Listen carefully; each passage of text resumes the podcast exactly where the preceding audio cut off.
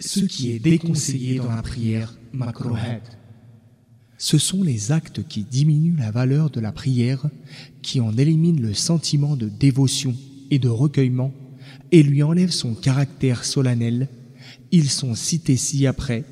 Premièrement, il est déconseillé de promener son regard de ci, de là, alors qu'on est en prière, car le prophète, paix salut d'Allah sur lui, a été questionné à propos du fait de jeter des coups d'œil ça et là pendant la prière, de regarder autour de soi ou tourner sa tête un peu partout, et il répondit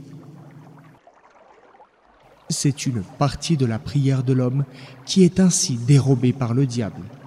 Hadith rapporté par El-Bukhari.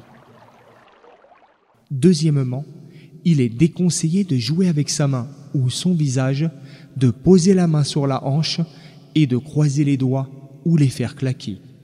Troisièmement, il est déconseillé de commencer la prière alors que son esprit en est distrait par le besoin d'aller aux toilettes ou de manger, comme le prophète, paix et salut d'Allah sur lui, a dit